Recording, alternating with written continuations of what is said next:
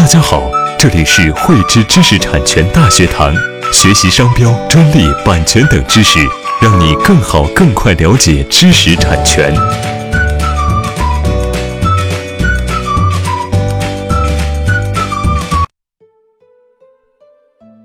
最近呢，网上会流传一条消息，是说从二零一八年开始啊，如果没有注册三十五类商标，那这个电商就不能在天猫上开店了。那是不是真的是这样呢？我们不妨看一下天猫的具体规定。在天猫上啊，有三种店铺，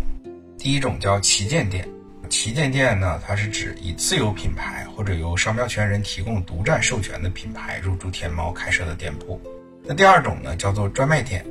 专卖店呢，它是指以商标权人提供普通授权的品牌入驻天猫开设的店铺。那这两种店它的共同点就是，一般它是只卖一种品牌的产品。第三种类型的店呢，叫做卖场店啊。卖场店呢，它是指以服务类型商标开设且经营多个品牌的店铺啊，类似于我们实体店这种超市，还有大的卖场，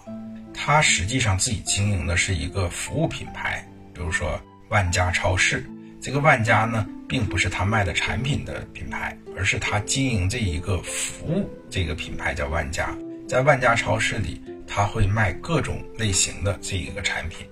那只有这种卖场店，它才需要注册三十五类的商标，因为三十五类的商标呢，它的核心类别就是替他人推销，只有这种卖场店才与这个三十五类商标具体的服务类别相切合。所以说啊，这一条传说并不完全是谣言，但是它在一定程度上被断章取义了。但是不是意味着三十五类商标并没有那么大的作用呢？啊，其实三十五类的商标啊，它的作用是很大的，尤其对这种电商企业啊，我们一般都要推荐他把三十五类做这种全类的注册。为什么三十五类这么重要呢？我们来看一下啊，三十五类它具体都有一些什么样的服务项目。三十五类它一共分九个群组，包括三五零幺的广告，三五零二的工商管理辅助业，三五零三的替他人推销，三五零四的人事管理辅助业，三五零五的商业企业迁移，三五零六的办公事务，三五零七的财会，三五零八的单一服务，三五零九的药品医疗用品零售批发服务。那在这么多的类别中啊，其中有四个。具体的服务类别是与电商企业密切相关的。第一个呢，就是广告，啊，在商品分类表的广告类别中啊，除了针对一般性的广告之外呢，还包括这种互联网式的啊网页广告的编辑啊，还有通过计算机网络进行的在线网络广告这些具体的选项。那我们做电商的呢，在官网进行这个广告宣传的时候，或者是。啊，做这种线上推广的时候，注册保护这些类别是非常重要的。第二个重要的选项呢，就是替他人推销。啊，这个呢，从字面上理解可能是呃，只与销售企业有关，但实际上呢，它与企业的销售活动是息息相关的啊。因为每一个企业啊，都会涉及到这种销售服务，所以即使是生产型的企业，在三十五类进行商标注册也是必要的。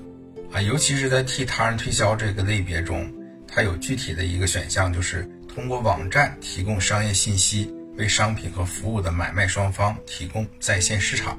这个呢是二零一五年一月一号这个商标分类书新修订之前日新修订之后增加的，之前是没有的。那以前呃在这个分类书中想找到这种电商它要注册的具体类别是没有非常切合的，但是这一次的修订呢。这个新增的服务类别就是针对电商新设的，所以呢，作为电商企业注册这个三十五类具体的这一个类别是必须的。那第三个呢，就是特许经营的商业管理啊，这个就是说，当你这个啊电商做大了之后，要开加盟店，那你这个加盟店这种服务模式啊，就属于特许经营的商业管理，这个是也需要注册的。第四个呢，是三十五类商标中的市场营销。一般如果你要是开店啊，你卖你这个产品，你在宣传上只使用你这个产品的名称，这个时候只要你在产品上注册了，你在服务上不注册也没有太大的关系。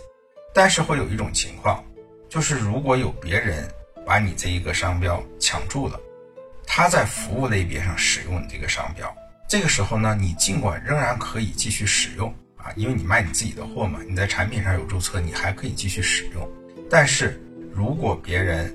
利用你这个服务商标销售一些不良的商品，这个可能会对你造成一定潜在商誉的影响。但是如果你想拿你这个产品商标去维权的时候，他可以拿出他在服务类别上有注册的对抗，这个呢可能维权的时候会出现一些问题。而且呢，将来你要是开展这种加盟业务的时候啊，你仍然是需要把这个产品商标和服务商标来共同使用的。所以啊，综上可见，无论是一些传统的宣传手段啊，还是企业要在呃迎合互联网时代的一些新需求。或者是出于一些注册防御商标的这些目的，三十五类商标呢都不仅仅只代表一个销售商标的含义，它是与这些个互联网企业发展和经营密切相关的。喜欢慧知课程内容的朋友，欢迎转发分享或在节目下方留言，还可以与我们老师进行互动哦。我们将在每周二、周四和周六定期更新课程。更多知识，请关注“慧知知识产权”微信公众号。我们下期再见。